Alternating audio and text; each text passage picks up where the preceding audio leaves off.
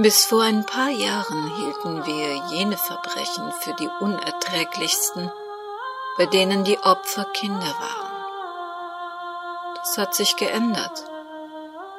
Noch furchtbarer quälen uns heute die Gräueltaten, bei denen die Täter Kinder sind. Konnten wir uns noch bei den kindlichen Opfern als unbeteiligte, unschuldige Beobachter fühlen, bleibt bei den jugendlichen Tätern das unheilvolle Gefühl, dass wir vielleicht auch schuldig sind. Schließlich kennen wir alle picklige, stille Burschen aus der Nachbarschaft, dem Familien- und Freundeskreis, und keiner von uns macht sich die Mühe, ihre Gefühle, Ängste und Verzweiflung wirklich zu erfragen. Willkommen in der Welt des Krimi-Kiosk. Willkommen in der Welt von Henrietta Pazzo. Camouflage. Ein Kriminalroman von Henrietta Pazzo in 15 Episoden. Eine Produktion des Krimi-Kiosk Verlages Petra Weber in Köln. Sprecherin Petra Weber. Musik Ema Emanuel Kotten. Sie hören Episode 7.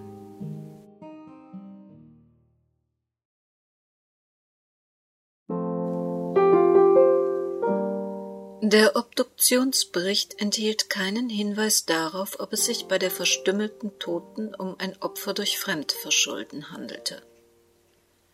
Die Ermittler füllten einige Absätze mit Spekulationen über die Wahrscheinlichkeit eines Unfalls oder die Möglichkeit eines Suizids. So könnte die Tote bei einem Schiffsturn über Bord gegangen und in die Schiffsschrauben einer Fähre geraten sein – oder sie war direkt von einer der zahlreichen Fähren gefallen. Nicht auszuschließen, dass dies sogar in selbstmörderischer Absicht geschah. Nur ganz am Rande erwähnte der Bericht abschließend, dass medizinisch fundierte Beweise für ein Tötungsdelikt fehlten. Magnus Ulsten hielt das für völligen Quatsch. Welche Frau machte mitten im Dezember alleine einen Schiffsturn? Und wenn sie nicht alleine war, Warum hatte keiner eine Frau über Bord gemeldet? Seit Tagen wälzte Magnus Ulsten sämtliche vermissten Akten Skandinaviens und Europols. Nirgends wurde seit Dezember eine Frau vermisst, deren Beschreibung auf seine kopflose Tote gepasst hätte.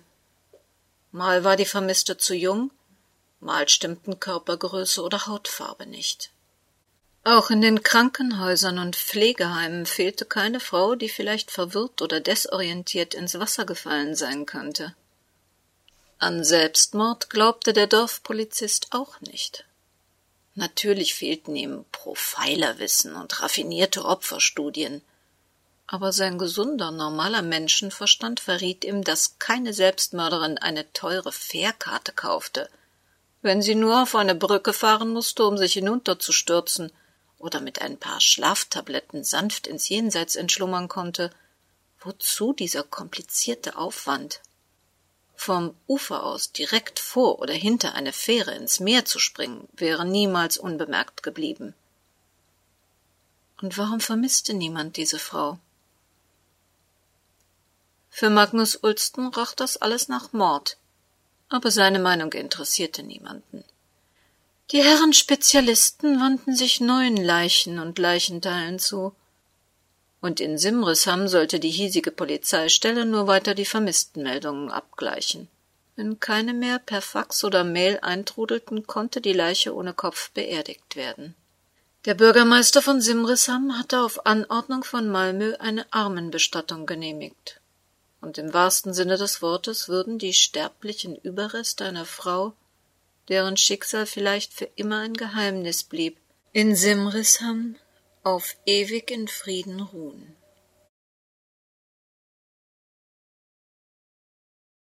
Kleine silberne Sardinen, gefüllte Oliven, marinierte Paprika, gegrillte Auberginenscheiben, Melonenbällchen mit Parma, Salami auf Käsewürfeln und langstielige eingelegte Kapern versammelten sich zu einem ungewohnt appetitlichen Bild im Kühlschrank der Manotz. Da Barbara sich nur äußerst selten um das Abendessen kümmerte, ahnte Jan, dass dies der kulinarische Auftakt zu einem Problemgespräch werden sollte. Warum mussten Frauen immer über alles bis ins Kleinste reden? Er liebte Barbara, wie er noch nie einen Menschen geliebt hatte, aber ihm flogen die Worte nicht so zu wie ihr.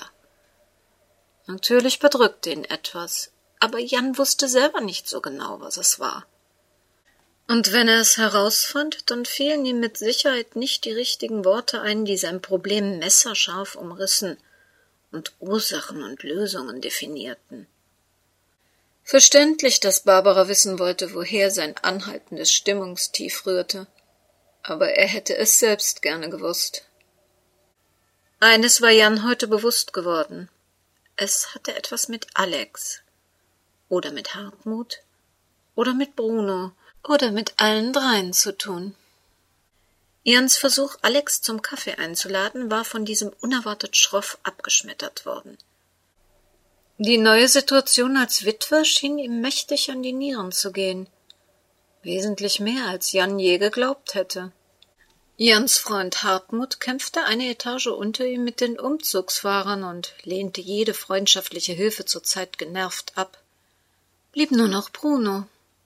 Ohne lange nachzudenken, griff Jan zum Telefon. Schon nach dem ersten Klingeln meldete Bruno sich. Das ging aber flott. Sitzt du neben dem Telefon und hoffst, dass ein alter Kumpel dich auf einen Kaffee einlädt? Sagen wir zum Beispiel in einer halben Stunde am Café in der Ecke? Witzelte Jan. Ähm, das ist sehr nett von dir, dass du dich meldest, aber ich muss hier bleiben. Ich warte auf einen dringenden Anruf. Ich könnte auch vorbeikommen und uns was Leckeres vom Konditor mitbringen. Dein Kaffee schmeckt mir sogar noch äh, besser. Äh, nein, danke, ein andermal gerne, aber heute habe ich unheimlich viel zu tun. Ähm, hast du schon mit Barbara gesprochen? Ich habe sie noch gar nicht gesehen. Hier lag nur ein Zettel, dass sie zum Einwohnermeldeamt musste und etwas später nach Hause kommt. Keine Ahnung, was sie da macht. Wahrscheinlich forscht sie nach der Anschrift eines säumigen Zahlers. Bestimmt eine dankbare Abwechslung zum Chaos in ihrem ja, Büro. Das wird es sein. Sieht wirklich schlimm aus in ihrem Büro, was diese angeblichen Handwerker ihr da angetan haben. Du hast ihr Büro gesehen? Bruno schwieg einen Moment zu lange und steigerte damit Jans Verunsicherung erheblich. Oh, heute Morgen bin ich auf einen Sprung bei ihr vorbeigegangen. Ich war zufällig in der Gegend und dachte mir, ich frage mal, wie es so läuft. Tut mir leid, ich äh, muss dich jetzt leider abhängen, aber ich habe im Moment nur wenig Zeit. Ich, ich, ich rufe dich morgen wieder an. Neben vielen anderen herzlichen Eigenschaften mochte Jan Brunos Ehrlichkeit, die dazu führte, dass man ihm unweigerlich anmerkte, wenn er log. Und jetzt hatte er gelogen. Bruno wohnte unweit von Barbaras Kanzlei und war damit fast 24 Stunden zufällig in der Gegend. Außerdem gehörte es nicht zu seinen Gewohnheiten, während Barbaras Bürostunden mal zu fragen, wie es so läuft. Vielleicht plagten ihn Sorgen und er brauchte einen Anwalt. Aber ob Barbara ihm im Moment bei ihrem Stress mit den Handwerkern wirklich helfen konnte? Einen kleinen Anflug von Ärger konnte Jan jedoch nicht unterdrücken. Bruno hatte sehr wohl Zeit für einen Besuch bei Barbara, aber nicht für einen kleinen Schwatz mit ihm. Mit Pförtnern in öffentlichen Verwaltungen schien es immer dasselbe.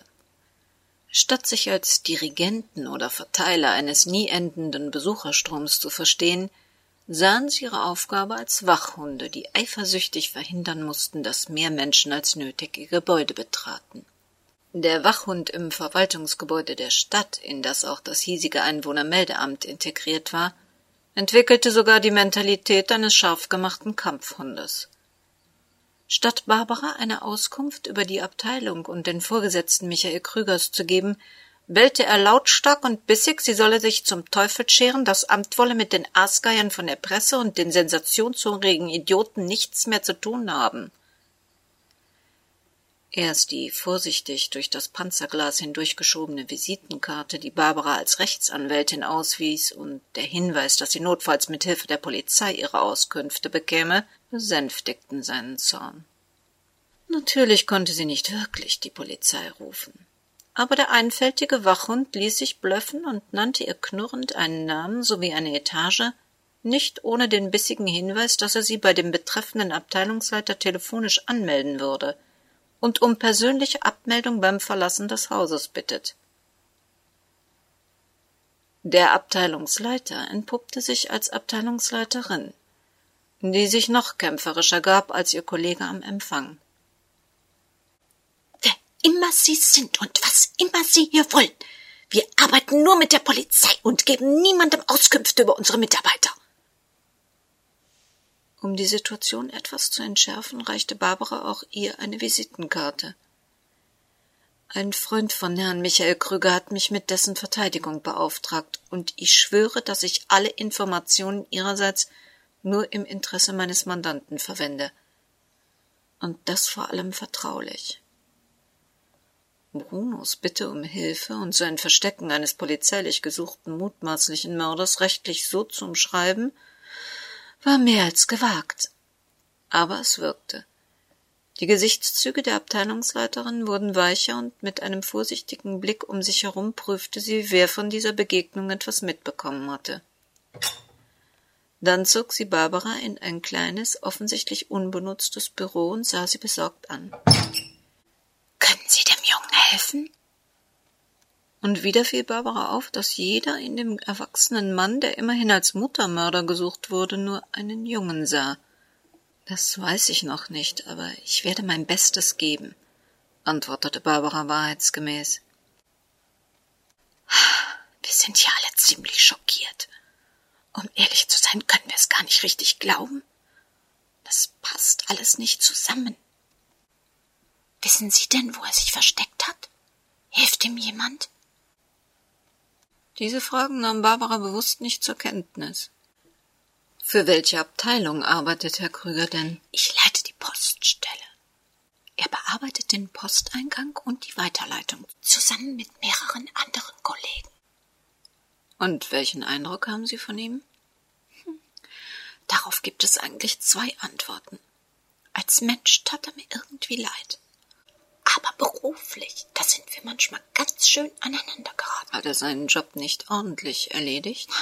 Sagen wir mal so, eher zu ordentlich. Aufgaben, die ihm vertraut waren, machten ihm keine Probleme. Aber mit Neuerungen tat er sich wahnsinnig schwer. Er hing an alten Vorschriften und hielt sich geradezu sklavisch daran. Egal wie unvernünftig sie inzwischen waren, von einmal gemachten Vorgaben konnte er sich nicht lösen. Improvisieren oder mal fünf Grade sein lassen gab es für ihn nicht. Alles Neue machte ihm dagegen panische Angst. Auf Veränderungen reagierte er dann aggressiv. Jede bereits erledigte Arbeit kontrollierte er am Ende noch mehrfach. Das führte natürlich dazu, dass er nur langsam vorwärts kam und sich die Kollegen sehr schnell genervt fühlten. Hinzu kam das Theater mit seinem Parkplatz. Sein kleines altes Auto musste immer auf demselben Parkplatz im Parkhaus stehen. Hier gibt es aber keine reservierten Plätze. Also kam er jeden Morgen um 6.15 Uhr, um als erster seinen Parkplatz zu belegen. Dabei beginnt die Kernarbeitszeit erst um 6.45 Uhr. Und dann bereitete es ihm erhebliche Probleme, sich von einer Frau etwas sagen zu lassen. Sein Frauenbild ist mehr als antiquiert aber trotzdem tat er ihnen leid. Dazu muss man wissen, wie das bei ihm zu Hause ablief. Seine Mutter überversorgte ihn ständig. Er kam nie mit in die Kantine, weil sie ihm immer Essen mitgab. Sie rief dreimal täglich an. Wenn er auch nur eine Minute länger im Büro blieb, musste er ihr lange Erklärungen abgeben. Zum Jahresende wurden in unserer Abteilung einige Computerumstellungen vorgenommen und wir alle mussten Überstunden machen. Nach einer Woche tauchte tatsächlich seine Mutter hier bei mir auf. Ihr Sohn werde überfordert, er könne nachts nicht mehr schlafen und käme kaum noch zum Essen. Wenn ich nicht sofort dafür sorgte, dass das aufhört, werde sie mit meinem Vorgesetzten reden, dass ihr Junge in eine andere Abteilung komme.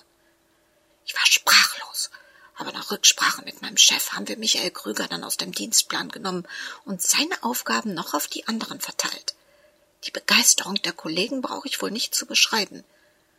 Michael selbst war das sehr peinlich, aber gegen seine Mutter konnte er sich einfach nicht durchsetzen. Trauen Sie ihm zu, dass er sich gegen seine Mutter mit Gewalt zur Wehr gesetzt hat? Ehrlich gesagt, nein. Keiner von uns. Obwohl ich selbst ihr damals liebend gerne den Hals umgedreht hätte. Haben Sie mitbekommen, ob es vielleicht eine Frau oder Freundin in seinem Leben gibt? Oh, um Himmels willen, das hätte die alte Frau Krüger nie zugelassen. Die Frau, die sich in diese Höhle wagte, hätte sie niemals mehr lebend verlassen. Die eine oder andere Kollegin zeigte schon mal Interesse, gerade wenn Betriebsfeiern anstanden.